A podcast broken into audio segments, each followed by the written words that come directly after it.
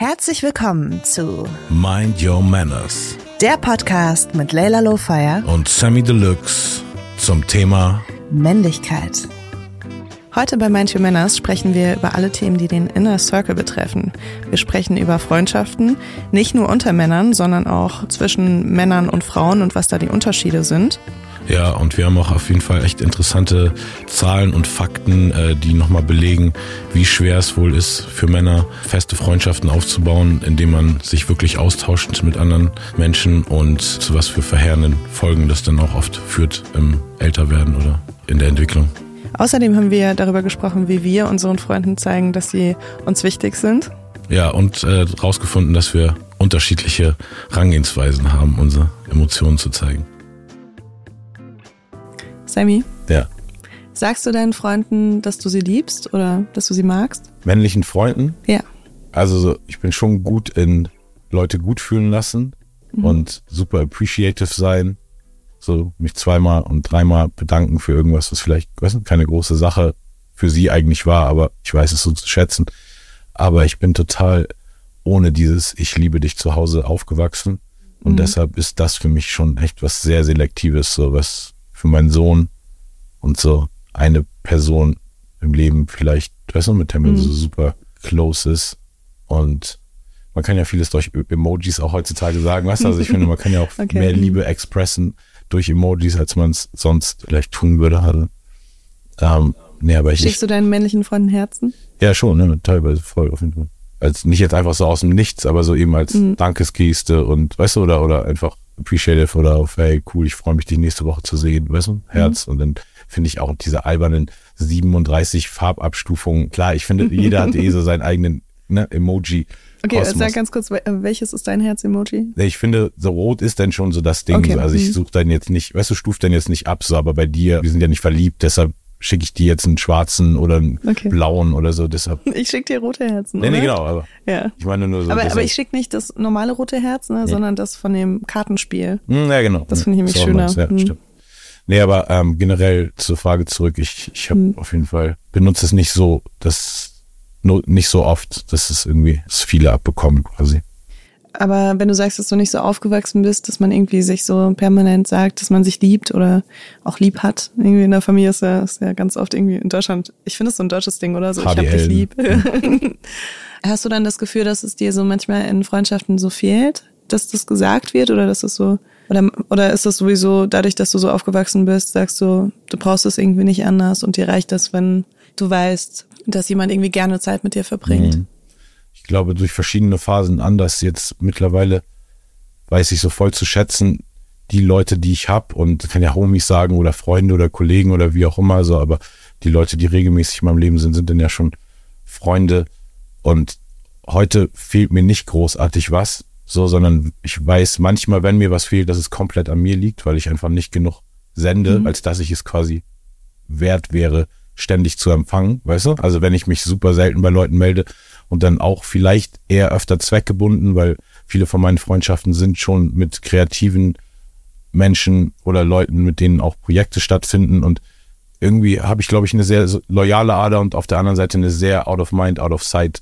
Ader, also dass mhm. ich einfach so viel mit meiner, allein in meinem Kopf und meiner Fantasie und kreativen Welt beschäftigt bin, denn natürlich eh immer, irgendjemand ist immer bei mir oder in meinem Umfeld irgendwas los, was denn der Hauptfokus ist. Und genau deshalb ich glaube ich so, so, so ein Mittelding. Also es fällt, fällt mir nicht so leicht generell viel super enge Beziehungen durchgehend zu führen, weil mein Leben mich so quasi so trainiert hat, dass viele Freundschaften eben immer gleichzeitig zweckgebunden sind oder mhm. ne, also nicht zweckgebunden hört sich so gemein als wenn man ja, nur du deshalb ja mal, du hast ja auch schon mal gesagt, dass du auch versuchst irgendwie ähm, deinen Freunden auch Arbeit zu geben, also genau, andersrum auch, also nicht nur mit Leuten zusammenarbeitest, sondern eben auch mit genau. Freunde ranholst zur Arbeit. Ja, und dementsprechend sind das natürlich dann oft extrem intensive Phasen, so wo dann auch eine Freundschaft und so super tief geht und dann habe ich auch irgendwie gerade weil es oft künstlerische Menschen nennen sind, das sind dann auch oft die Männer, mit denen ich dann in so intensiven Phasen, wo auch echt Tiefgang ist in den Gesprächen. Okay. Auch wenn es vielleicht sonst nicht so Freunde von mir sind. So, ich habe schon auch so eine Hand von Freunden, wo immer dieses Tiefgang-Level da ist, wenn ich die treffe, weil dafür ist unsere Freundschaft da. Ne? Mhm.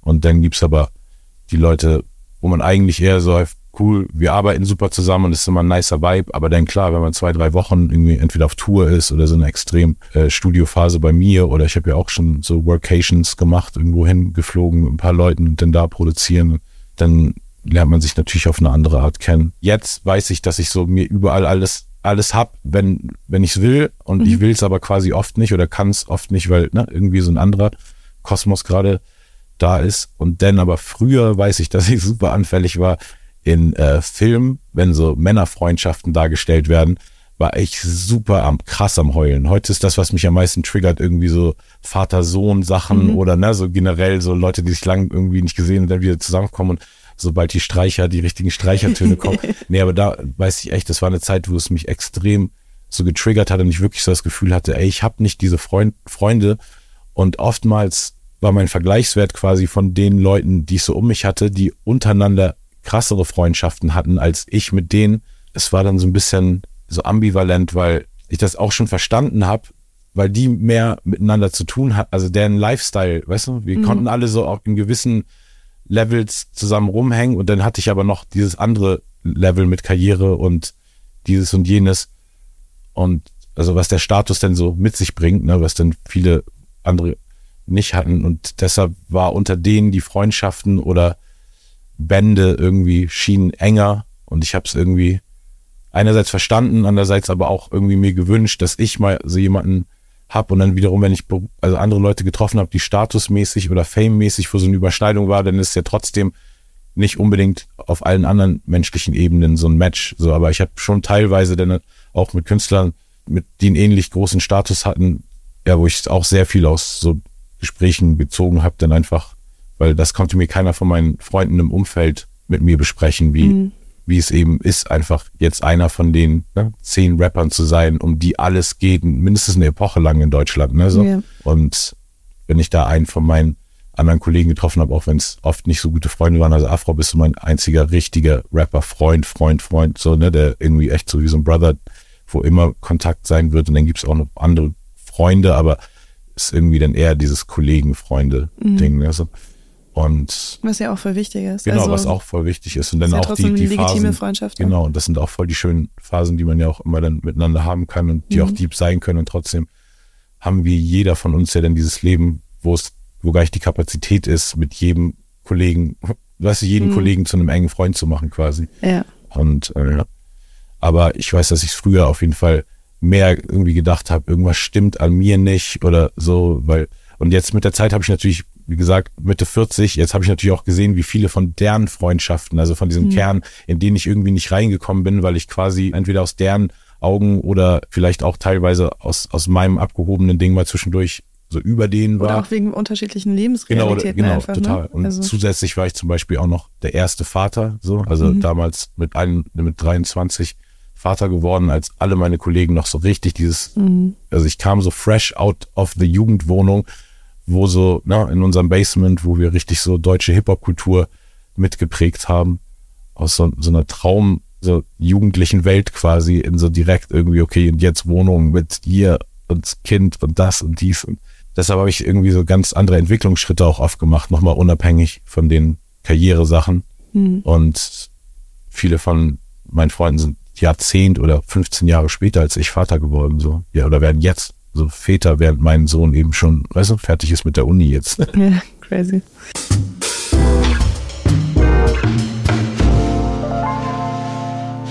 unsere Redakteurin hat herausgefunden, dass laut einer Umfrage weniger als 50 Prozent der Männer zufrieden mit der Anzahl ihrer Freunde und Freundinnen sind.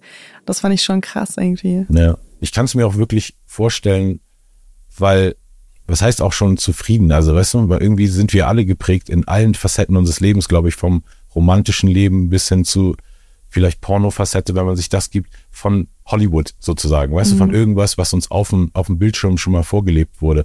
Und auch so Männerfreundschaften sind sehr stereotyp, wenn sie so gezeigt werden in Filmen, finde ich oft. Auch so Schulterklopfen genau. und irgendwie so in, in schweren emotionalen Momenten zwar da sein, aber auch nicht so wirklich sich so zu 100 Prozent öffnen, was Probleme angeht, sondern eher so Schulter an Schulter. Und unsere Redakteurin hat auch rausgefunden, dass ähm, klischeemäßig tatsächlich so typische Männerfreundschaften genau das sind, eben, dass man eher so zusammen so Sachen bewältigt und Frauenfreundschaften eher so sind, dass man sich wirklich intensiv austauscht, dass man so face to face ist und äh, dass man sehr viel über Emotionen spricht, sehr viel auch über Sorgen, über Ängste, über Probleme ja, das ist äh, bei Männerfreundschaften jetzt so ganz klischeemäßig. Es gibt natürlich total individuelle Freundschaften.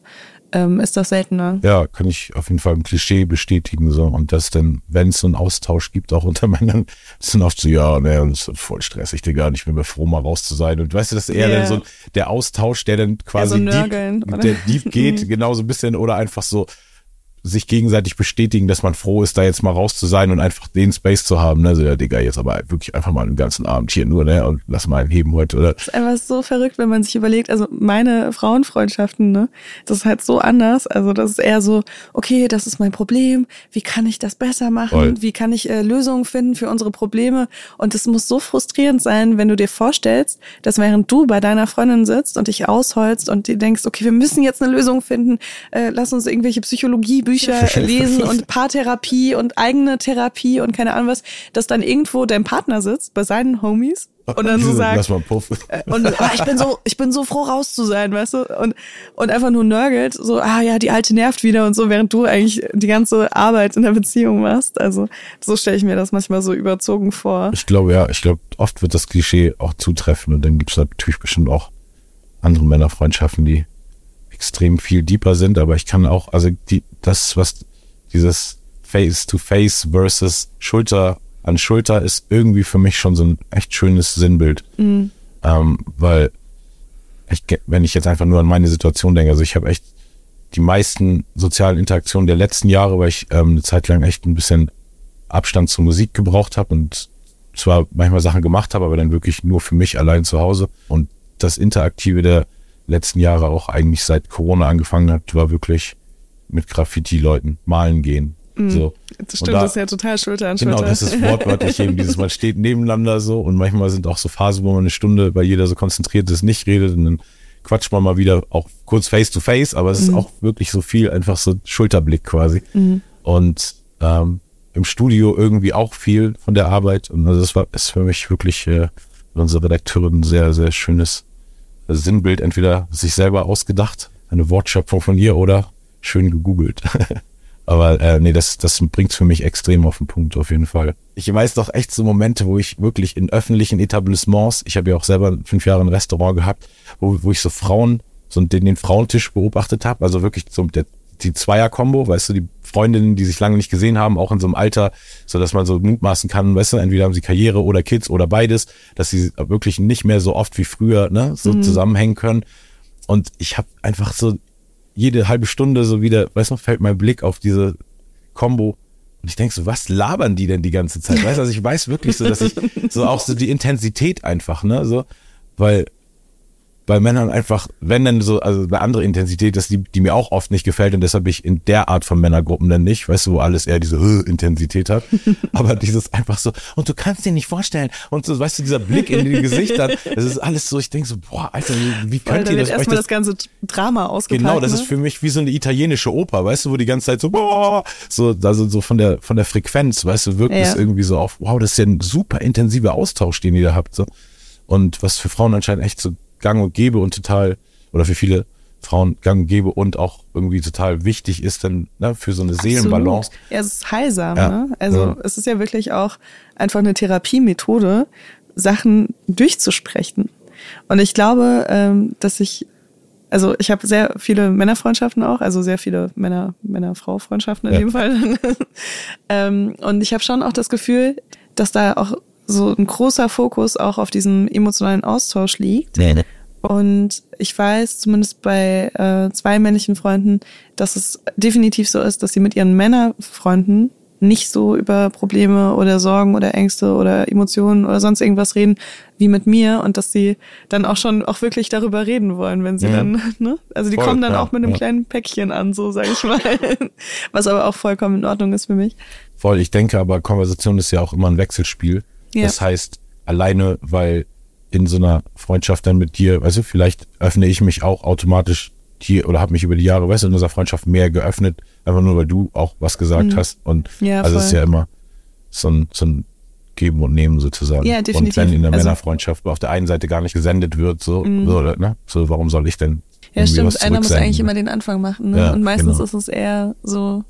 Also ich, ich, ich denke immer so, es ist einfacher über sich selbst dann zu reden, als jemanden Sachen zu fragen, die vielleicht auch schon so ein bisschen übergriffig werden könnten. Ne? Ja. Also wenn ich mir jetzt vorstelle, dass ich dich vor, keine Ahnung, sechs Jahren oder so gefragt hätte, so, wie sieht's denn gerade so emotional in dir aus oder so, das hätte sich, glaube ich, total übergriffig angefühlt für mich. Äh. Keine Ahnung, inzwischen habe ich schon das Gefühl, dass wir in unserer Freundschaft auch uns so gut darüber austauschen. Ich kann mir schon vorstellen, dass sowas ja immer mit so einer Wechselwirkung ja, ja, zu tun absolut. hat. So, und deshalb, also auch bei mir mit den Freundschaften, die ich mit Frauen habe, auch oft mehr so deeper Austausch da ist. Aber es wird eben auch mehr gesendet sozusagen. Ne? Also mhm. deshalb kann ich mehr empfangen, da gibt irgendwas wird von mir getriggert. So, so laufen ja Gespräche, ne? Du ja, erzählst absolut. irgendwas aus deinem Leben, dann sage ich so, reagiere ich noch darauf im Sinne von, ah, das ist ja krass und heftig. Habe ich noch nie so drüber nachgedacht. Bei mir war es, ne? Und dann sende ich so zurück. Mhm. Und ich glaube, dadurch, dass dann oft in Männer-Frauen-Freundschaften vielleicht so die Frau schon eh das gewohnt ist durch ihre Sozialisation, dass ja. sie sich ja mehr öffnet Leuten gegenüber, denen, denen sie traut. Das kann ja auch in der Familie schon vielleicht der Vater oder Cousin oder so gewesen sein. Und deshalb gibt's da überhaupt diese Offenheit zu reden. Ich glaube, ganz viele mhm. Männer haben gar keinen zum Reden so gefühlt und bauen sich dann irgendwann, also, bauen sich dann irgendwann sogar vielleicht mit einer Frau ein Leben auf, mit der sie dann auch nicht reden können. So, mhm. ne? also, Jetzt gibt's ein paar Facts, Facts, Facts, Facts. Nur jeder fünfte Mann hat eine enge Freundschaft außerhalb einer festen Beziehung. 38 Prozent der Männer geben an, bei Problemen zu ihren Kumpeln zu gehen. Viele sagen, sie würden Probleme lieber mit Freunden bereden als mit der Partnerin. Ein Viertel der Männer geben an, dass sie ihre Freunde regelmäßig sagen, dass sie sie lieb haben. Im Vergleich dazu 50 Prozent der Frauen. Der Faktor, der in einer Studie unter Männern am wahrscheinlichsten zur Entstehung psychischer Erkrankungen beträgt, ist Self-Reliance, also der Wert, als Mann sollte man sich vor allem auf sich selbst verlassen. Im Alter von 25 Jahren haben Menschen durchschnittlich die meisten Freunde. Danach sinkt die Zahl sozialer Kontakte, vor allem bei Männern. Laut Umfragen sind weniger als 50 Prozent der Männer zufrieden mit der Anzahl ihrer Freunde und Freundinnen. Da habe ich äh, auch was zu. Und zwar, äh, nur jeder fünfte Mann hat eine enge Freundschaft außerhalb einer festen Beziehung. Also vier von fünf Männern haben keine enge Freundschaft ja, außerhalb ja. ihrer Beziehung. Ja. Das hat mich auch wirklich äh, überrascht ich und wirklich auch ein bisschen schockiert. Aus eigener Erfahrung erzählen, leider durch so, ohne irgendwie Ex-Bashing zu betreiben, quasi, dass wie die Frau, mit der ich verheiratet war, mit der ich auch meinen Sohn gemacht habe, echt wirklich mein Freundeskreis, sie war älter als ich, ich war 23, als unser Sohn auf die Welt kam. Mhm. Sie war schon 30, hatte irgendwie so einen ganz anderen Anspruch quasi an Erwachsensein und wie sich das anfühlt und oder was sie damit verbindet und fand einfach, meine Freunde waren alles, ne, das junge, irgendwie verkiffte Graffiti-Maler und, weißt du, mhm. Rap-Leute. Und deshalb war für mich so ganz klar, ich kann die nie zu Hause einladen. Weißt du, also da gab es gar keine Überschneidung sozusagen, ne? Also außer wenn die Familie mal, wenn sie oder der Kleine, der weißt du, mit auf Tour oder mit da in der Welt waren, dann gab es die Überschneidung, aber ich habe nie meine Freunde so mit nach Hause bringen können. Und ich habe ganz viel leider Trauma aus dieser Beziehung so gezogen und ganz viele so Muster, die ich so jetzt in den Jahren versuche abzubauen, so wo ich einfach denke, jede Frau tickt so, weißt du? Also mhm. weil ich so ganz, ganz viel Regelwerk bekommen habe sozusagen. Also ne, so, so eine Person verliebt sich in dich, denkst du und irgendwie, na klar kennt man nicht die Gesamtheit und na klar ist man auch irgendwie kompromissbereit, aber ich hatte so nach relativ schneller Zeit das Gefühl, nichts, was wirklich ich an mir mag, mag sie. Mhm. Und ich bin auch, also deshalb hat es auch dann nicht so lange gehalten, ne? Und wir haben uns ein paar Jahre später getrennt und dann ein paar Jahre später habe ich die Scheidung eingereicht. Ich glaube, viele haben einfach so ein Muster von einer Beziehung, was sehr auf gegenseitige Kontrolle basiert. Also mhm. ich kenne auch super viele Geschichten von Frauen, natürlich die, das dann doch fast unangenehmer zu hören immer, weil dann fast oft noch so eine Gewaltkomponente dazu mhm. kommt oder irgendwas physisch bedrohliches. So ja. Genau, so ein mhm. richtiges Angstelement. Aber auf der anderen Seite gibt's das ja auch, weißt du, dieses, ja, das dann vielleicht nicht Angst geschlagen zu werden bei ganz vielen Männern, ja, aber Angst eben trotzdem Angst verlassen zu werden, mhm. Angst einfach Schelte zu bekommen für, weißt du, mhm. nicht richtig, oh, jetzt hast du schon wieder das gemacht, oh, jetzt triffst du dich schon wieder mit denen und irgendwie, ich habe schon ja oft gesehen, dass, dass Leute sehr beschnitten werden, einfach durch das, was die, die Beziehung und die Exklusivität ihnen abverlangt mhm. und dadurch dann echt so kleine Menschen werden, so weil sie gar keinen Raum mehr haben, so wie so ein Baum, weißt du, so der einfach, ja. der dann so schön beschnitten wird und dann in irgendeiner Anlage steht und eckig ist oder so, aber weißt du, dann die Äste wollen in alle möglichen Richtungen teilweise wachsen. So. Und ich. Das ist eine schöne Metapher. Ja. ich habe auch das Gefühl, wenn, wenn man äh, so frisch in der Beziehung ist, dann will man natürlich so viel Zeit wie möglich miteinander verbringen. Und dieser Punkt, wo das dann anfängt, irgendwie dann doch nicht mehr genug zu sein, das ist dann immer so ein bisschen ein unangenehmes Gefühl, weil du willst ja irgendwie auch nicht die erste Person sein, die sagt, okay, ich will jetzt mal wieder aus dieser Bubble raus und will jetzt mal wieder mein eigenes Leben leben und meine Freunde sehen und keine Ahnung was. Und ich finde es immer super interessant, wenn sich so eine Beziehung irgendwie dann so aufbaut, wie das äh, sich dann so abspielt. Ne? Weil da merkst du dann, glaube ich, auch so ein bisschen diese verschiedenen äh, Bindungsmuster oder auch wenn jemand sehr große Verlustängste hat oder sehr eifersüchtig ist. Und das ist halt voll krass, weil in, also in den meisten Fällen seid ihr schon ein paar Monate zusammen und ist jetzt nichts, was man irgendwie einfach so dann auflöst, wenn man merkt, ah, ist irgendwie, ne, das könnte, könnte mich irgendwie so isolieren oder so. Aber ich finde es auch immer sehr, sehr spannend, wie Menschen mit sowas umgehen. Ich hoffe dann auch immer so, dass es so ein richtig smoother Übergang ist, irgendwie zu, okay, wir sind jetzt einfach alle unsere Freunde wieder und ähm, fahren ein bisschen runter und haben irgendwie so einen normalen Alltag, wo man auch mal was anderes machen kann. Ja, schwer, weil das, das, also ab dem Punkt muss ja irgendwas kommuniziert werden ja, ja, oder quasi die Taten mhm. müssen so laut sprechen, mhm. dass sie eindeutig nicht ja. fehlinterpretiert werden. Aber ja, es ist schon intensiv. Ähm, würdest du sagen, du redest mit deinen männlichen Freunden auch so über Emotionales, Intimes? Also wenn du was hast, was dich wirklich so beschäftigt? Also ich weiß, dass ich so in den letzten paar Jahren hatte ich ein so ein, so ein richtig krasses Down ähm, emotional und da habe ich das erste Mal echt jedem von meinen Kollegen, mit denen ich in der Zeit Kontakt hatte, das gesagt und es hat voll gut getan.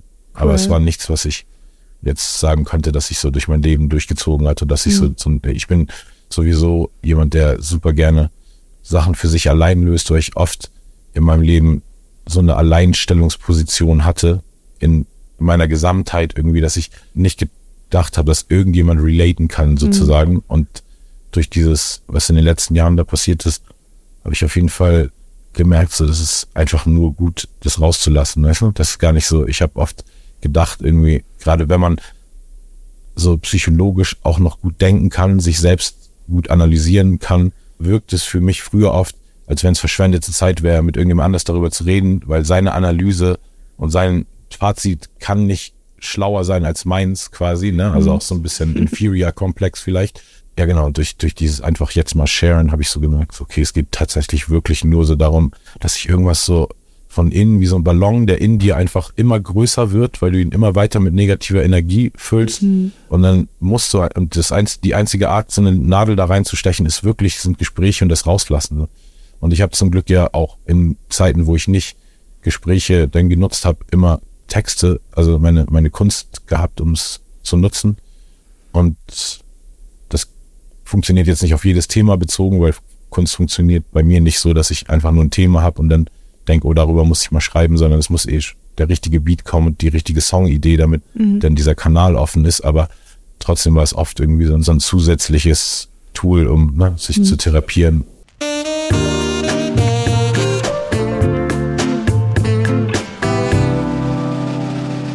Ja, das Krasse, wenn man sich so überlegt, dass Männer gar nicht so leicht so intensive Freundschaften wie Frauen führen können oder vielleicht auch gar nicht so viele Freundschaften führen können. Wir sprechen jetzt einfach mal so vom Durchschnitt. Ist auch, wenn man sich anschaut, was das für Auswirkungen haben kann auf die Psyche und auf die Gesundheit, weil soziale Isolation ähm, scheint das Immunsystem zu schwächen und sozial isolierte Menschen leiden häufiger unter verschiedenen Krankheiten und Beschwerden, zum Beispiel Schlafstörungen, Bluthochdruck, Alzheimer und Krebs.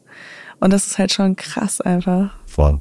Man muss sich ja nur mal jetzt, um das Extrembeispiel zu sehen, Deutsche in Deutschland oder in der westlichen Welt alte Leute angucken, aber vor allem in Deutschland ja. kann ich es sehen, weil mhm. ich eben auch Zivildienst gemacht habe und in so einer Sozialstation für alte Damen überwiegend, weil aus der Generation waren nicht viele Männer übrig. So. Mhm. Männer sterben ja eh auch. Genau, und Früher, das war echt ne? diese, ja, genau diese Kriegsgeneration. Die Kriegsgeneration ne? ja. Und äh, das, das war echt unglaublich zu sehen, wie ich, ich wirklich sogar als schwarzer Jugendlicher, der natürlich beim ersten Mal Tür aufmachen, weißt du, war irgendwie bei den meisten ein Fragezeichen im Kopf. Nach zwei, drei Wochen war ich die Hauptbezugsperson mhm. von jeder dieser alten Damen. Und es hat meine Seele irgendwann richtig, richtig krass belastet zu sehen, so wie einfach die Leute komplett so auf, ja, auf diese Generation scheißen, so. Also mhm. nicht nur die Gesellschaft an sich, sondern ja die einzelnen Familienmitglieder, weißt du? Ja, so die, die Enkel sich irgendwie dann nur melden, um sich Geld zu leihen, aber dann nicht um es zurückzuzahlen und nicht, also ich habe da richtig komische Stories abends auch mit nach Hause genommen, leider. Ich hatte ja Zivildienst angefangen, um Schu also ich habe Schule abgebrochen, um Zivildienst anzufangen und endlich nichts mit nach Hause nehmen zu müssen und mich ja. auf Rap fokussieren zu können. Und dann auf einmal hatte ich, oh Gott, Frau Meier und Frau Schmidt und Frau Müller, die hießen wirklich auch alle so, das waren wirklich die, genau die deutschen Klischee. Mhm. Und also das ist ja so das, das Extreme, so wo man wirklich merkt, die Leute sind alt, also so, so weak, weil, weil sie nicht mehr gebraucht werden, so, ne? Mhm. Und dieser menschliche Austausch ist so wichtig und ich glaube echt viele Männer sind bestimmt auch schon früh in irgendeiner extremen Isolation, wo sie einfach nur ihren Job und die Rolle, die sie im Haushalt annehmen und dann irgendwie in so einem Hamsterrad da drin stecken, was bestimmt auch teilweise befriedigend ist, aber ich kann mir eben so vorstellen, weil ich so sehr frei konfiguriertes Leben führe, dass es ähm, ja, dass, dass so diese Momente eben fehlen, wo man einfach nochmal andere Seiten an sich entdecken kann und ich glaube sowieso viel in Beziehung basiert darauf irgendwie so das ist so eine Angst, dass die andere Person sich entwickelt, weil sonst, weißt du, könnte man sie nicht halten oder so, ne? Also mhm. In beide Richtungen gibt's diese Ängste. Also habe ich auch super oft gesehen, dass Männer unsicher werden, wenn Frauen irgendwie neue Hobbys, neue Aktivitäten annehmen und mhm. so. Aber ich glaube, das ist. Aber ist ja eigentlich das Geilste, wenn man sich gegenseitig so positiv auch empowern kann, dass beide Teile, also egal ob in der Freundschaft oder in der Beziehung, dass beide Teile irgendwie nochmal so über sich hinauswachsen oder neue Seiten an sich entdecken und so. Das finde ich ist ja eigentlich so, also rein, wenn man das jetzt auf dem Papier liest, so klingt das nach der perfekten Beziehung, oder? Voll. Aber es kann eben, also es kann so, sowohl nach einer perfekten Beziehung klingen, wenn es ganz unterschiedliche Interessenbereiche sind und dann dadurch man auch immer sich cool austauschen kann yeah, und oh krass, was ging in deiner Welt heute, was ging in meiner. Und es kann aber natürlich auch irgendwie, gibt es aber auch diese Formel, die auch in Hollywood so ein bisschen gepusht wird, ne, dieses Paar, was dann auch noch alle Interessensbereiche gleich hat. Und dann gehen wir Stand-Up-Paddeln zusammen und dann gehen wir mhm. hiken und so. Das ist natürlich auch cool, wenn die, wenn die Bereiche so sind, aber irgendwie mein Bauchgefühl, weil ich weiß, ja. wie manipulativ der Mensch an sich ist, weißt du, ist so 50 Prozent von allen Leuten, die irgendwas mit ihren Partnern die ganze Zeit machen, sind da bestimmt gezwungen, das zu machen, weißt du? Das ist einfach so mein, mein ja, Gefühl. oder sind oder halt so, dass sie ähm, die gemeinsame Zeit halt über die Aktivität stellen. Also dass sie sagen, ja, ähm, die Aktivität ist mir eigentlich egal, Hauptsache wir machen was zusammen. Oder vielleicht auch, dass so ein bisschen die Aktivität, dass die gemeinsame Zeit überhaupt erst erleichtert oder weißt du, also mhm. oder überhaupt erst möglich macht. Viele Paare vielleicht sonst. Ja. Weil gerade wenn man eher so beide so dieses 9-to-5-Leben zum Beispiel haben, dann, weißt du, kommt ja jeder mhm. abends nach Hause, wenn man ja keine gemeinsame Aktivität hat. Vielleicht ist ja dann nur dieser Austausch von dem, was passiert ist. Und also wer 9 to 5 arbeitet und dann abends noch irgendwelche Aktivitäten startet, ja, stelle ich mir auch ein bisschen anstrengend vor. Es gibt sogar einen Begriff ähm, für die Schwierigkeit von Männern, ihre Emotionen auszudrücken und zu identifizieren, hm. Ähm, nämlich normative männliche Alexithymie, NMA. Haben wir was gelernt. Und äh, das wird in Verbindung zu äh, traditionellen Männlichkeitsnormen gebracht tatsächlich. Also man sagt, dass es, also dass es so häufig kommt, dass es so einen eigenen Begriff hat. Und das kann zu Mangel an emotionaler Intimität auch in Beziehungen führen. Ja. Was ja auch klischeemäßig dann auch wieder sowas ist, was man ja häufig Männern zuspricht, irgendwie, ja. dass sie sich emotional gar nicht so intensiv öffnen können in Beziehungen. Und das wiederum kann zu Angststörungen und Depressionen führen. Das fand ich schon ziemlich krass zu lesen. Ja, es ist alles immer angestaute Sachen. Einfach. Ja. Man braucht immer dieses Ventil, hm. um es rauszulassen. Ich weiß bei mir selber, dass ich irgendwann mal so gemerkt habe, dass ich einfach, ich bin mega konfliktscheu. So, mhm. ich mag am liebsten durchgehende Harmonie, aber bin natürlich auch trotzdem mega sensibel und anfällig natürlich, weißt du, und habe Triggerpunkte und dann fresse ich auch voll viel in mich rein. Und meistens, wenn es dann in Beziehung mal so rauskam, dann war es weil es wirklich gefordert war, von der anderen Seite ein Gespräch mhm. gefordert war, aber dann kam natürlich irgendwie auch alles raus und habe ich so gemerkt, ey, ich kann eigentlich auch voll gut kommunizieren. Also es gab fast nie einen Moment, wo eine Frau gefordert hat von mir, dass ich endlich mal jetzt kommuniziere und wenn es dann rauskam, dann habe ich es viel mehr auf den Punkt gebracht, weil ich dann mhm. viel rationaler und unemotionaler und lösungsorientierter war okay. und habe aber gemerkt, so überhaupt dahin zu kommen, ist für mich irgendwie so ein Problem. Also am liebsten würde ich nie irgendwas reden, aber Krass. eigentlich habe ich total diesen Skill, weißt du? Weil ich glaube, eigentlich mhm ist teilweise bei Männern dieses Lösungsansatz. Also ich habe ganz, ganz oft gedacht, so, wenn eine Frau mir ein Problem erzählt, so, hier ist die Lösung, bam, aber sie will eigentlich über das Problem reden, weißt du? Und ich tue ihr gar keinen ja. Gefallen mit meinem pragmatischen mhm. Ansatz, sondern sie braucht eher dieses, was eine andere Frau dann, oh Schatz, oh, es tut mir so leid, weißt du? Ey, da gibt's echt einen super Trick, den habe ich vorbei was auch schon erzählt, ja. aber dieses, wenn, wenn sich ein Freund oder eine Freundin ausheult, dieses, brauchst du jemanden zum Zuhören oder brauchst du jemanden, der dir hilft? Eine Lösung zu richtig, finden. Das stellst du richtig als ja, Frage wirklich, sozusagen. Weil, ja, das ist fair. Weil das halt äh, bei manchen Situationen, gerade wenn jemand so von seinem Beziehungsproblem ja. spricht oder sowas, wo man von außen schon schwer irgendwie wirklich das volle Bild bekommt, ne, hilft das total, das kurz zu fragen, weil manchmal muss jemand einfach sich nur Luft machen. Ich habe es auch mit der Zeit denn bei der Person in der Beziehung okay. auch dann irgendwann einordnen können, wusste ja. schon, weißt du, jetzt ist einfach ein Lösungsansatz vollkommen albern, weil sie will mhm. wirklich gerade nur Ventil rauslassen, was heute passiert ist, jetzt bin ich gerade zufällig, weißt du, hm. in ihrer Umgebung, jetzt muss ich es hören so und das ist dann auch okay, weil andersrum ist ja auch so, ne? Aber ich nutze eben nicht so oft, glaube ich, in der Beziehung so das Ventil, weißt du, dass alle möglichen anderen Sachen, die mich stressen. Du hast aber auch sehr viele Ventile im Leben, ne? Darüber haben genau, wir auch schon mal voll, gesprochen. Ja. Und ich habe auch so viele Baustellen, dass ja. es vollkommen crazy wäre, weißt du, nach so einem Tag so eine Person hm. damit voll zu labern, weißt du, was alles irgendwie wo irgendeine Interaktion vielleicht gehakt hat und wo irgendjemand mich jetzt potenziell nervt, nicht delivered, zu mhm. spät ist, nicht so tickt, wie ich gerade das will, weil das Projekt jetzt irgendwie eine Deadline hat oder Krass. so.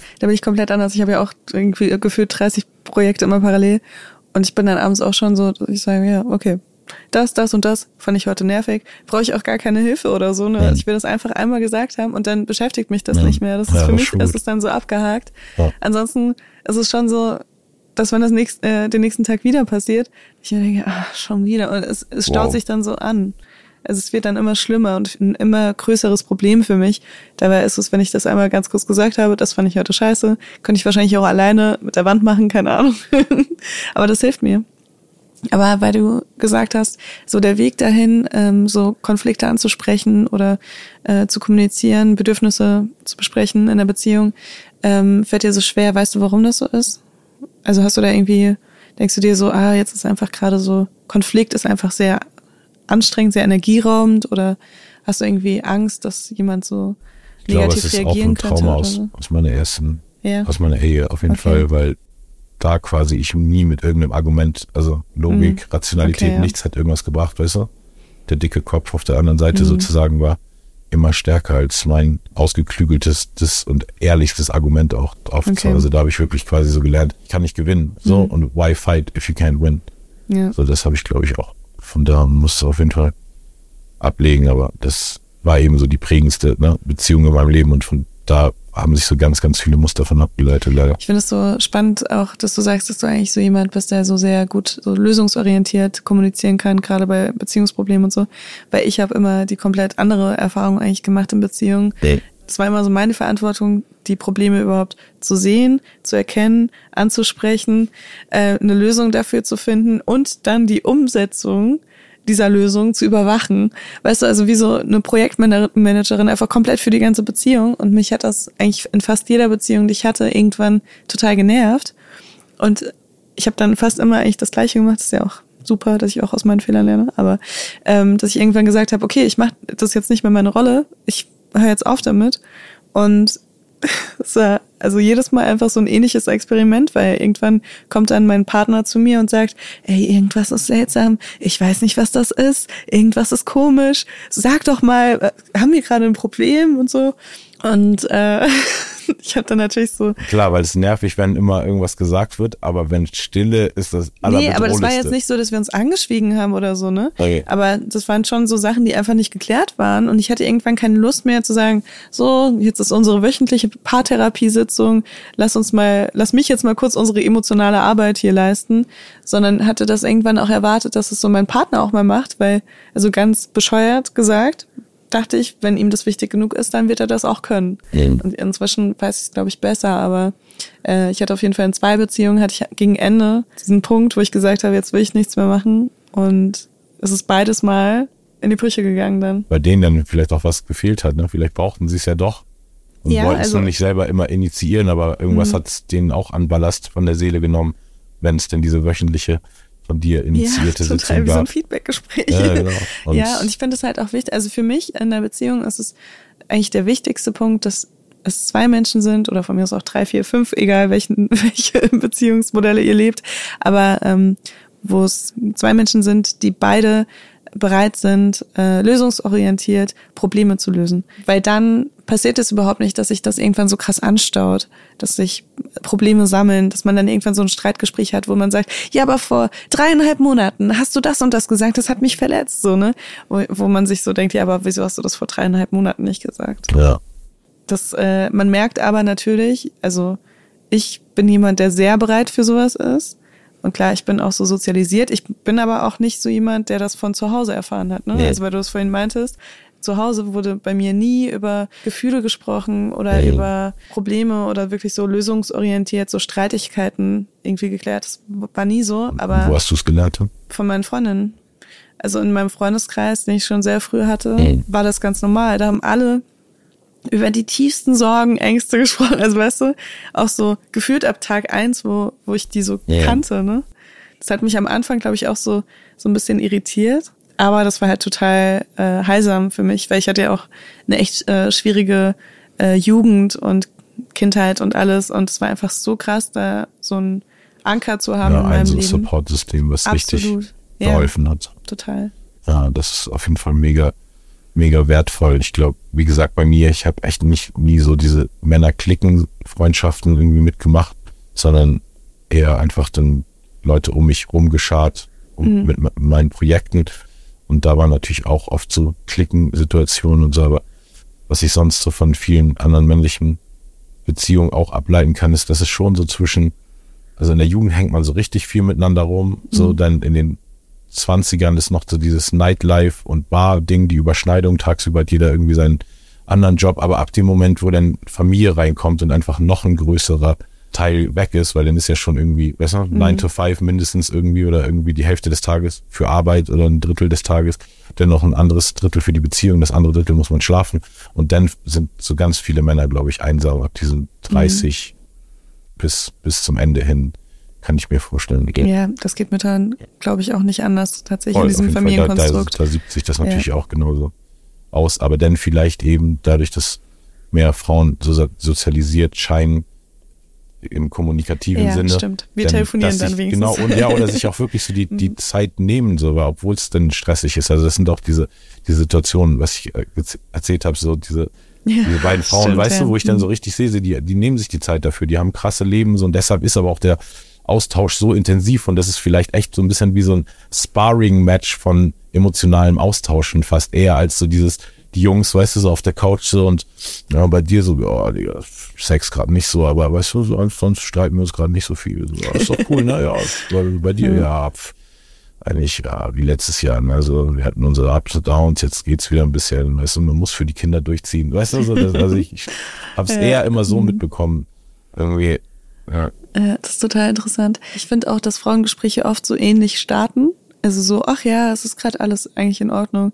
Und dann, und dann wird fünf Sekunden später ist so, und dann hat er das gesagt und dann hat er das gemacht und ich wollte aber eigentlich, dass er das macht. Ich habe ihm das gesagt, aber er hat das nicht verstanden. Und weißt du, äh, dann ähm, gibst du halt, äh, taucht man ein in die komplette Gefühlswelt.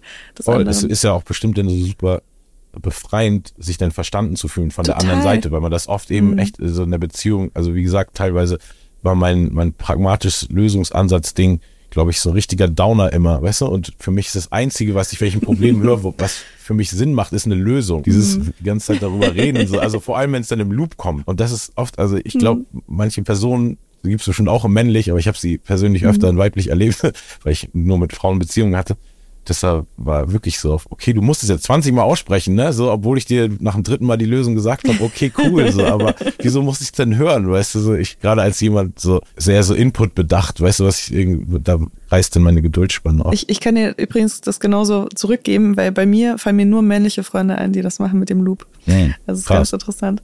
Hammer.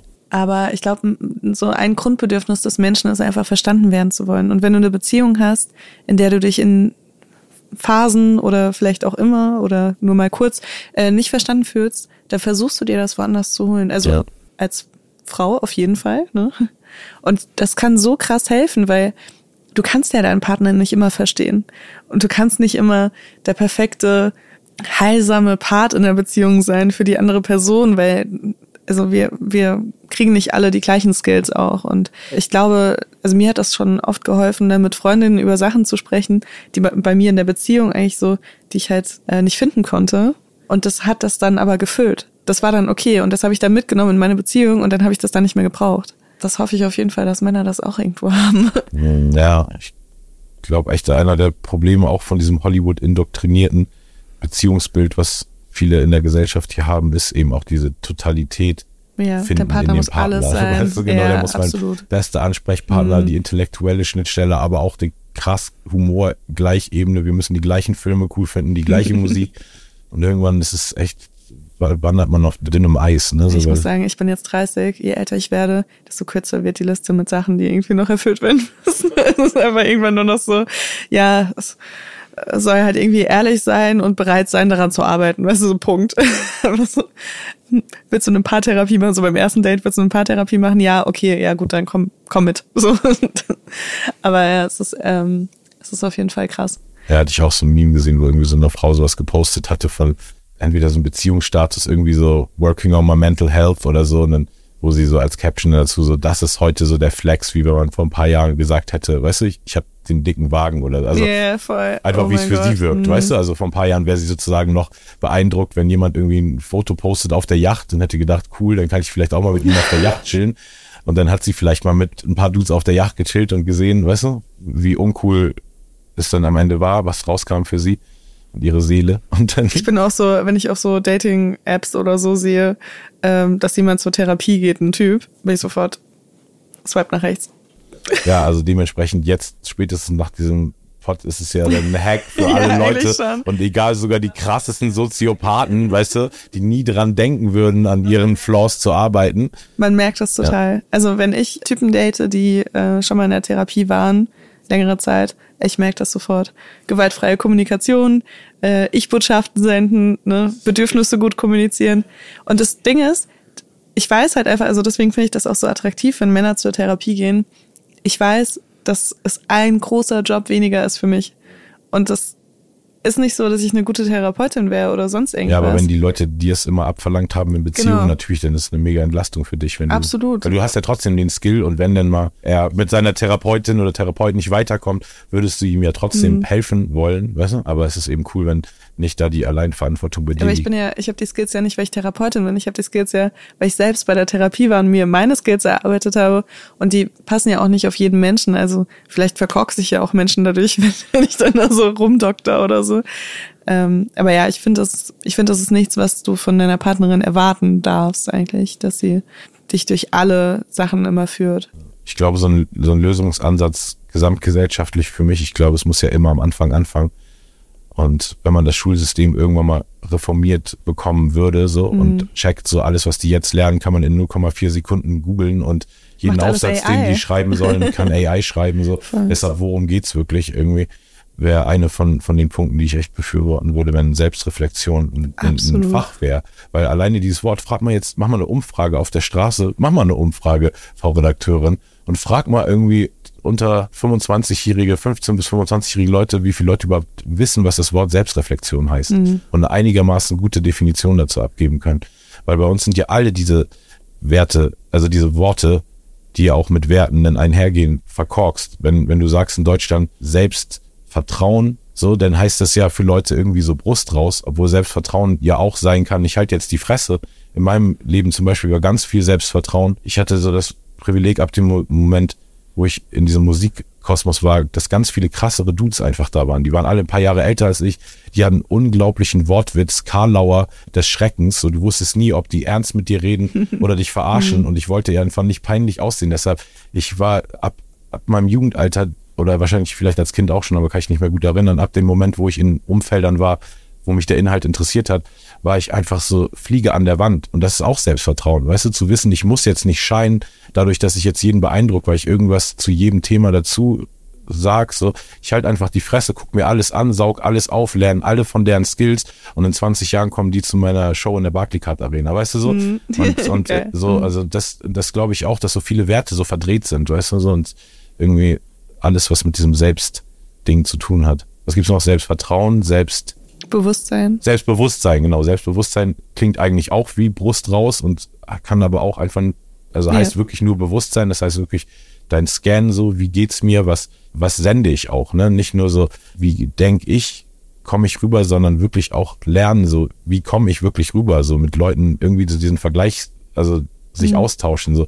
Und im Idealfall gutes Feedback oder so Feedback kriegen, so auf, ey, du bist eigentlich ein voll netter Typ, aber du guckst die ganze Zeit super grimmig zum Beispiel, weißt du, habe ich oft in meinem Leben gehört, sondern muss oh, ja. hm. auch dran arbeiten und ich bin, glaube ich, optisch definitiv jetzt öfter am Smilen, hm. so als früher, weil ich irgendwie auch so, so eine Attitude dann einfach so hatte, weißt du, die irgendwie mit meinem Rapper-Dasein zusammenhängen, aber gar nicht immer meine Person reflektiert hat und auch eh dieses, den ganzen Tag angesprochen werden, sobald man auf der Straße ist, irgendwann hat man so eine defensive Haltung, mussten mir auch Leute sagen, so auf, ey, chill mal, weißt du, sonst sei mal locker. Und ich glaube so, den Männern da glaube ich nicht so viel Ebene geboten wird, wie Frauen sich selber erarbeiten durch ihre Freundschaften und Kommunikation, mhm. müsste es wirklich institutionell gefördert werden, glaube ich. Also ich glaube, mein Appell wäre auf jeden Fall, schreibt euren Freunden, dass ihr sie liebt oder, oder zumindest äh, kommuniziert, wenn ihr dankbar für sie seid. Nicht man nur, wenn ja, man, man vollkommen ja besoffen nicht, ist. Ne? Genau, das habe ich ja, ich ja, habe von tausend ja, Freunden von mir mhm. das mal in besoffen gehört, so, aber das ist dann nicht so viel nee, wert. Nee, nee, das ist nicht das gleiche, wie wenn man einfach mal so, keine Ahnung, tagsüber eine Nachricht bekommt, so, ey, ich wollte nur sagen, danke, dass du letztens zugehört hast oder keine Ahnung, ich fand es schön, dass wir uns mal wieder gesehen haben. Es muss ja auch jetzt nicht irgendwie ähm, so ein, eine kitschige Nachricht sein oder so, wenn man Probleme mit sowas hat.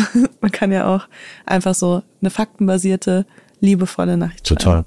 Da habe ich eh irgendwie so das Gefühl, dass in der Gesamtgesellschaft, aber bestimmt noch mehr auf Männer bezogen, weil die lautesten Stimmen in der Gesellschaft, weißt du, was viele Themen sind oder ne, viel Showbiz und ist auch irgendwie männlicher Content und ich glaube, ähm, ich hatte ja mein letztes Album oder meine Kampagne, an der ich jetzt auch noch arbeite, heißt ja Hochkultur und eine von der Interpretationsebene von Hochkultur für mich war auch so dieses Lobkultur, Hochschauen zu Leuten. Weißt, mhm. ich habe viel mehr in meinem Leben daraus gezogen und viel längere Beziehungen mit krassen anderen Künstlern und Freunden gehabt, dadurch, dass ich die ständig irgendwie gelobt habe, aber auch nicht, weil, weißt du, um diese Beziehung zu halten, sondern ja, nicht um weil, sie zu manipulieren, nee, nee, sondern genau, weil, sondern wirklich, weil, weil, weil ich weiß so, wie gut sich das auch anfühlt from your peers, weißt du, mhm. wenn du einfach mal aus dem Nichts irgendwie diesen Zuspruch kriegst so, und ich habe alle, die vor mir da waren, immer als Legends getreated, egal, weißt du, wie die vielleicht auch über die Jahre dann nicht mehr so performt haben, wie ich mir als Fan gewünscht habe. Ich habe so ganz viel durch dieses Aufschauen zu Leuten zurückbekommen, so, mhm. obwohl ich irgendwie dann inhaltlich eher als ein Rapper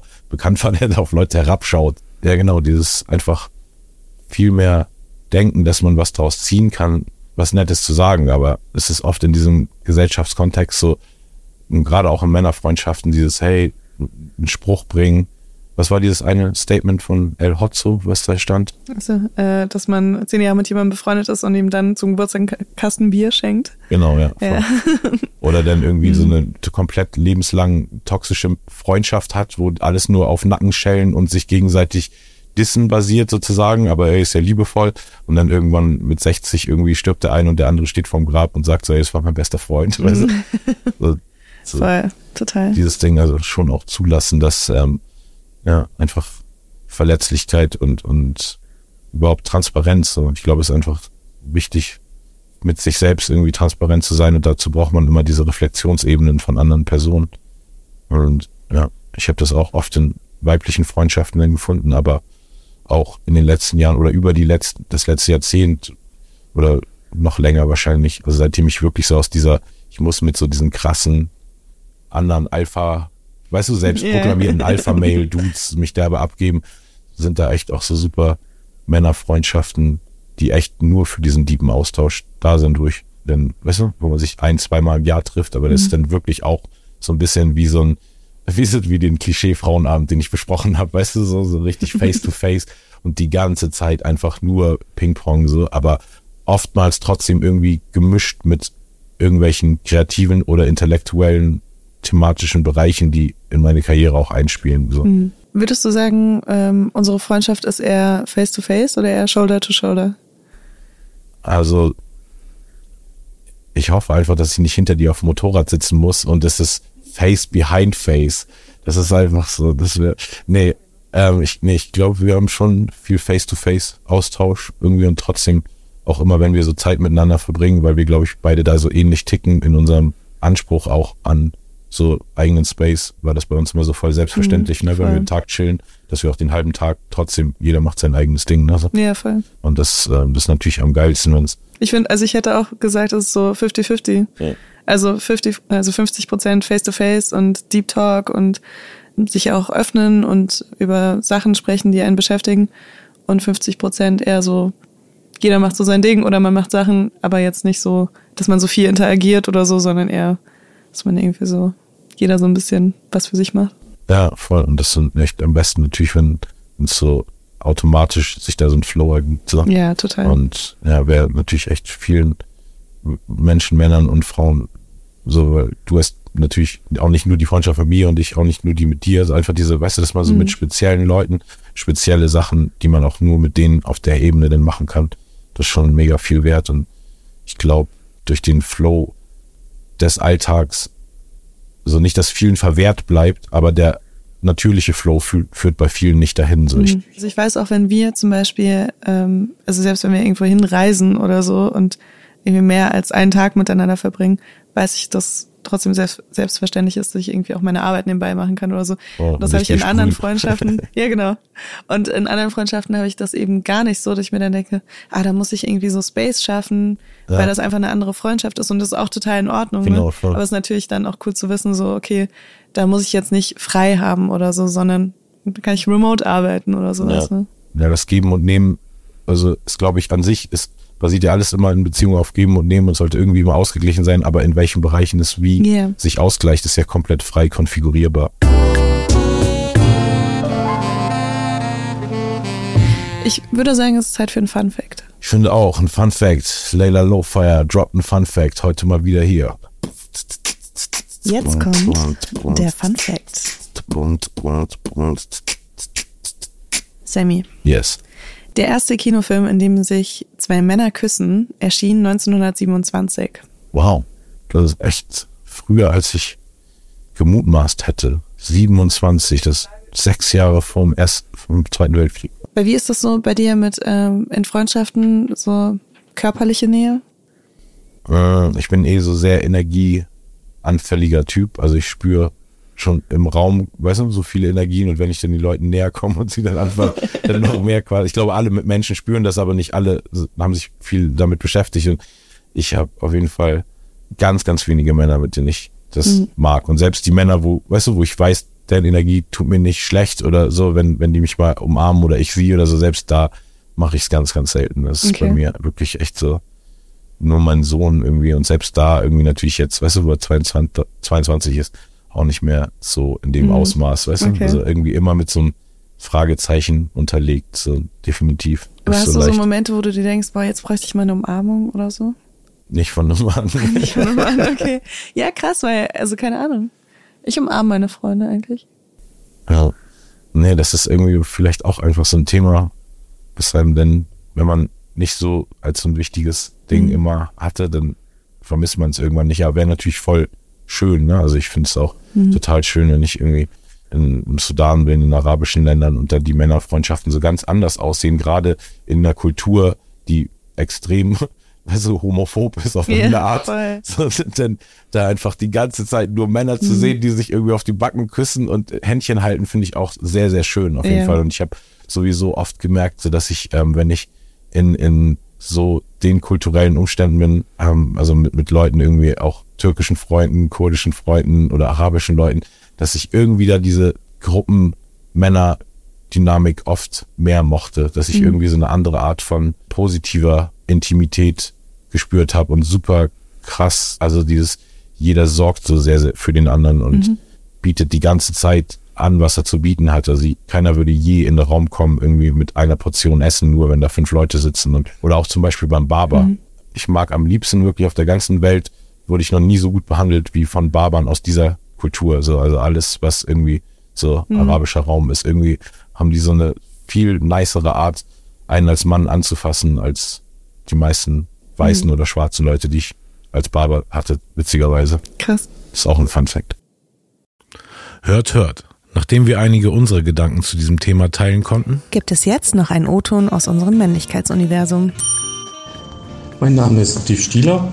Ich bin seit gut 15 Jahren an der Fachhochschule in St. Gallen am Department Soziale Arbeit tätig. Promoviert habe ich schon vor einiger Zeit zum Thema Männerfreundschaft. Vielleicht noch zu mir. Mein bester Freund wohnt in Berlin. Wir kennen uns schon viele Jahrzehnte seit dem gemeinsamen Wehrdienst in der Nationalen Volksarmee. Während meines Studiums der Sozialpädagogik, was schon einige Jahrzehnte zurückliegt, hatte ich das Glück, auf sehr interessante Professoren zu treffen, die sich einerseits um das Thema persönliche Beziehungen als auch um das Thema kritische Männerforschung gedreht haben. Und in dieser Gemengenlage entstand auch das Interesse für die Männerfreundschaften und dass aus der eigenen Erfahrung heraus auch Männerfreundschaften immer so abgewertet wurden, aber aus wirklich persönlichen Erfahrungen einen großen Wert haben. Aus meiner Sicht ist einerseits zentral zu verstehen, dass ein Großteil der Männerfreundschaften eine intensive Zeit brauchen, wo sie entstehen, wo auch gemeinsames Erleben entsteht, was in der Regel an Aktivitäten gebunden ist, an gemeinsame Aktivitäten gebunden ist und über diese Aktivitäten eigentlich so ein Beziehungsträger entsteht für einen gemeinsamen Erlebensschatz, der dann auch zu Vertrauen führt, auch zu Selbstoffenbarung führt. Aber es braucht so eine aktive Zeit und die ist meist an Aktivitäten gebunden. Wobei der Satz mit den Face-to-Face -face und Side-by-Side, also als Vergleich zwischen Männerfreundschaften und Frauenfreundschaften, so meines Erachtens nicht richtig ist. Weil ich würde sagen, dass sich die Männerfreundschaften über das Miteinander aufeinander beziehen. Also dieses gemeinsam aktiv sein wirklich eine wichtige Rolle spielt, eine wichtige Brücke spielt, um auch miteinander ins Gespräch zu kommen. Es ist sicherlich seltener so, dass sich Männer hinsetzen und einfach über ihre Gefühle reden das haben sie oftmals nicht gelernt, aber dass sie wirklich im gemeinsamen Tun auch bestimmen können, was sie erzählen und wie sie es erzählen. Das hat sehr viele Vorteile meines Erachtens in heutiger Zeit, dass wenn die Freundschaften mal entstanden sind und befestigt sind, die Männerfreundschaften auch nicht regelmäßigen Kontakt brauchen, dass sie auch ruhende Freundschaften gibt, das heißt Freundschaften, die man schon seit längerer Zeit nicht aktiv gepflegt hat, aber immer noch mitschwingen wo man das Gefühl hat, in der Notsituation, wenn man sie bräuchte, könnte man auf sie zurückgreifen. Ähm, das ist ein Teil, was noch dazu kommt. Und man muss sich das ein bisschen so wie so eine Wippe vorstellen. Ich habe damals so eine Wippe kreiert, wo wirklich die beiden Freunde drauf sitzen, miteinander viel erleben, über das Erleben wirklich eine Vertrautheit entwickeln. Und das hört sich manchmal ein bisschen idealtypisch an, aber auch so ein blindes Verstehen entwickeln. Und dies dazu führt, dass man miteinander auch Dinge bespricht, wobei die Selbstoffenbarung, und das ist vielleicht ein drittes Ergebnis, in Männerfreundschaften immer eher indirekt erfolgt. Also es ist selten so, dass jetzt äh, ein Freund zu seinem Freund kommt oder ein Mann zu seinem Freund kommt und sagt, du, ich habe so große Probleme mit einer Partnerin und äh, sein ganzes Leben ausbreitet. Oftmals ist es so, dass eher an der gemeinsamen Aktivitätsgestaltung abgelesen wird, dass es irgendwie nicht richtig so wie immer ist und das als Aufhänger auch genommen wird, nachzufragen. Dieses Nachfragen dazu führt, dass man auch Dinge erzählt. Und die Indirektheit in Männerfreundschaften hat noch einen anderen Aspekt in der Hinsicht, dass es auch immer wieder vorkommt, dass der Freund zum Beispiel in solchen Krisensituationen oder in der Lösung von Krisensituationen gar nicht so richtig direkt einbezogen wird, sondern vor allen Dingen wichtig ist, dass die Lösung, die gefunden wurde, ist, dass man da Bestätigung erhält. Und da vorbehaltlose Bestätigung erhält für den Schritt, den man gemacht hat, ob man sich von einer Partnerin oder Partner trennt, ob man einen neuen Job nimmt, etc. pp. Es gibt ja viele Entscheidungen im heutigen Leben, die da eine Rolle spielen. Aber dass man da wirklich vorbehaltlos unterstützt wird in dem Schritt, den man eigentlich gemacht hat, den oftmals Männer nach wie vor noch für sich alleine ausmachen, das ist, glaube ich, auch so eine Funktion, die ich mit einer gewissen Indirektheit beschreiben würde. Nichtsdestotrotz haben meine Freundschaften einen tiefen emotionalen Gehalt und auch für das subjektive Wohlbefinden haben sie eine bedeutsame Funktion. Allein äh, die Wahrnehmung, dass ich jemand habe, der mir im Krisenfall hilft und beisteht, hat schon hohe Auswirkungen auf das subjektive Wohlbefinden.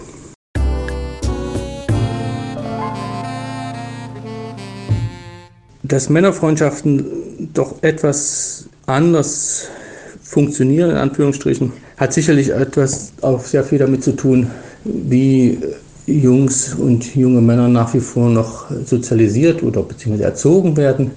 Das hat sehr viel noch damit zu tun, dass viele Jungs nach wie vor nicht lernen, auch über ihre eigenen Gefühle tatsächlich zu reden, zu sprechen, diese auszurücken und umgekehrt, gerade wenn sie in Institutionen sind, immer wieder auch auf diese Aktivität als Lösungsfindung verwiesen werden. Also wenn ein Junge stört, was macht man? Da sagt man, geh raus spielen oder geh erstmal Fußball spielen oder so etwas. Also diese Aktivitätsgebundenheit ist etwas, was sicherlich sehr geschlechtsspezifisch in der Sozialisation auch auftaucht. Auch dieses äh, männliche Raumgreifende, was auch Jungs sehr stark betrifft, das hat auch sehr viel Geschlechtstypisches in der Sozialisation. Und das setzt sich jetzt eigentlich so fort und führt dazu, dass die Männerfreundschaften in ihrer Ausgestaltung sich unterscheiden, zum Teil zumindest von Frauenfreundschaften und durch diese Unterscheidung aber gleichzeitig auch in so, ein, ja, in so etwas Defizitäres geraten, weil sie ausnahmsweise, sonst ist ja die Gesellschaft sehr männlich geprägt, aber Freundschaften ausnahmsweise eben nicht sozusagen die Norm bilden, sondern da sind es eher die Frauenfreundschaften mit ihren emotionalen tiefen Gesprächen etc., die da die Norm bilden und da sind erscheinen Männerfreundschaften immer defizitär was sie an sich nicht sind. Aber das ist, glaube ich, etwas, was man verstehen muss, dass da ausnahmsweise mal ein anderer gesellschaftlicher Maßstab auch angelegt wird. Nicht der männliche Maßstab, sondern eher ein weiblicher Beziehungsmaßstab, der Männerfreundschaften immer so in das Klischee des Defizitären bringt. Sehr viele Werbungen zeigen das. Ähm, das sind zwei Männer, die sind eher so dumpfbacken, trinken Bier rülpsen und gucken Fußball. Also das ist sozusagen das, das Klischee. Und damit verbunden gibt es oftmals auch wenig Sensibilität, wie wichtig die Männerfreundschaften für die Männer an sich sind. Was allerdings sozusagen zu Veränderungen führt, ist meines Erachtens, dass die Biergruppen, die früher doch sehr stark geschlechtshomogen waren, zunehmend auch geschlechtsheterogen sind. Und das ermöglicht natürlich etwas, was auch eine Veränderung der Freundschaftsbeziehungen zwischen Männern eine Auswirkung haben kann. Und oftmals werden ja auch Studien zitiert aus England, das geht glaube ich noch auf, aber insbesondere amerikanische Studien zu Freundschaften, dass Freundschaftsbeziehungen und gerade auch Beziehungsgestaltung, da geht es gar nicht nur um Freundschaften, sehr stark gesellschafts- und kulturgebunden sind. Äh, ich selbst erlebe das in der Schweiz beispielsweise als Deutsche, der in die Schweiz emigriert ist seit vielen Jahren, dass da unter anderem es den Begriff des Kollegen gibt oder der Kollegin. Dann meint nicht die Arbeitskolleginnen und Kollegen, sondern meint man wirklich eigentlich, was man im Deutschen sagt, mit Kumpel oder Kumpeline. Wenn ich nochmal zusammenfasse, dann würde ich sagen, Männerfreundschaften sind sehr bedeutsam für den einzelnen Mann. Sie haben durchaus einen emotionalen Gehalt, den man nicht auf den ersten Blick sieht, aber der besteht zwischen den Männern, die die Freundschaft pflegen, insbesondere auch durch lange Freundschaften. Männerfreundschaften funktionieren über das Miteinander, finden sie da auch zueinander. Diese Indirektheit ist etwas, was sozialisatorisch geschlechtstypisch erlernt worden ist, dass man da sehr indirekt vorgeht, oftmals noch. Und dass Männerfreundschaften sich auch verändern. Das ist, glaube ich, durch diese zunehmende Heterogenität in Peergroups, in Freundschaftsbeziehungen und dieser differenzierten Ausgestaltung zwangsläufig. Was wir heute auf jeden Fall so ein bisschen mitnehmen können, ist, dass es wahnsinnig wichtig ist, für Männer wie Frauen, für Menschen jeden Geschlechts, die Freundschaften zu pflegen, die uns wichtig sind in die Freundschaften zu investieren. Und am Ende ist es auch das, was uns so ein Sicherheitsnetz gibt in unserem Leben, wenn mal was schief geht, oder? Ja, ich weiß, dass das für mich, glaube ich, mit die erste Folge war, wo nochmal so auf eine ganz andere Weise die Dringlichkeit von diesem Podcast für mich wichtig wurde, weil ich ja am Anfang so war, ja, lass doch über Männer und Frauen reden und du es so gepusht hast. Nee, Männer, das ist jetzt der Männerfokus und ich weiß, dass in dieser Folge mit den ganzen Zahlen und Fakten mir das irgendwie nochmal bewusst wurde, dass wir da jetzt wirklich in irgendeine quasi inhaltliche Marktlücke gehen, weil wirklich viel zu wenig darüber geredet wird. Und auch mir als Mann, der überwiegend auch, also auch mehr männliche Freunde hat als weibliche auf jeden Fall, dass irgendwie nicht so aufgefallen ist, in was für eine Krise eigentlich man automatisch steckt, wenn man hier so sozialisiert wird äh, oder wurde als Mann. Was ich irgendwie so ein bisschen aus der Folge mitgenommen habe, ist auch, dass Einsamkeit und dieses einsame Wolf-Ding, dass es nichts ist, was man irgendwie als besonders männlich sehen sollte, sondern als etwas, was eher bedenklich ist und was man vielleicht auch ändern sollte in seinem Leben, wenn man das so intensiv verspürt, bevor das einen auffrisst. Ja, unbedingt. Das wäre wünschenswert, wenn sich da mehr Leute positiv von inspirieren lassen. Wenn ihr auch schon mal einsame Wölfe wart und da rausgekommen seid, dann könnt ihr ja gerne unter unseren letzten Instagram-Post kommentieren, was euch geholfen hat, äh, wieder so mehr sozialen Anschluss zu finden und wieder tiefere Beziehungen eingehen zu können. Vielleicht helft ihr damit dem einen oder anderen auch weiter. Und ansonsten hören wir uns nächste Woche wieder. Yes, mind your manners.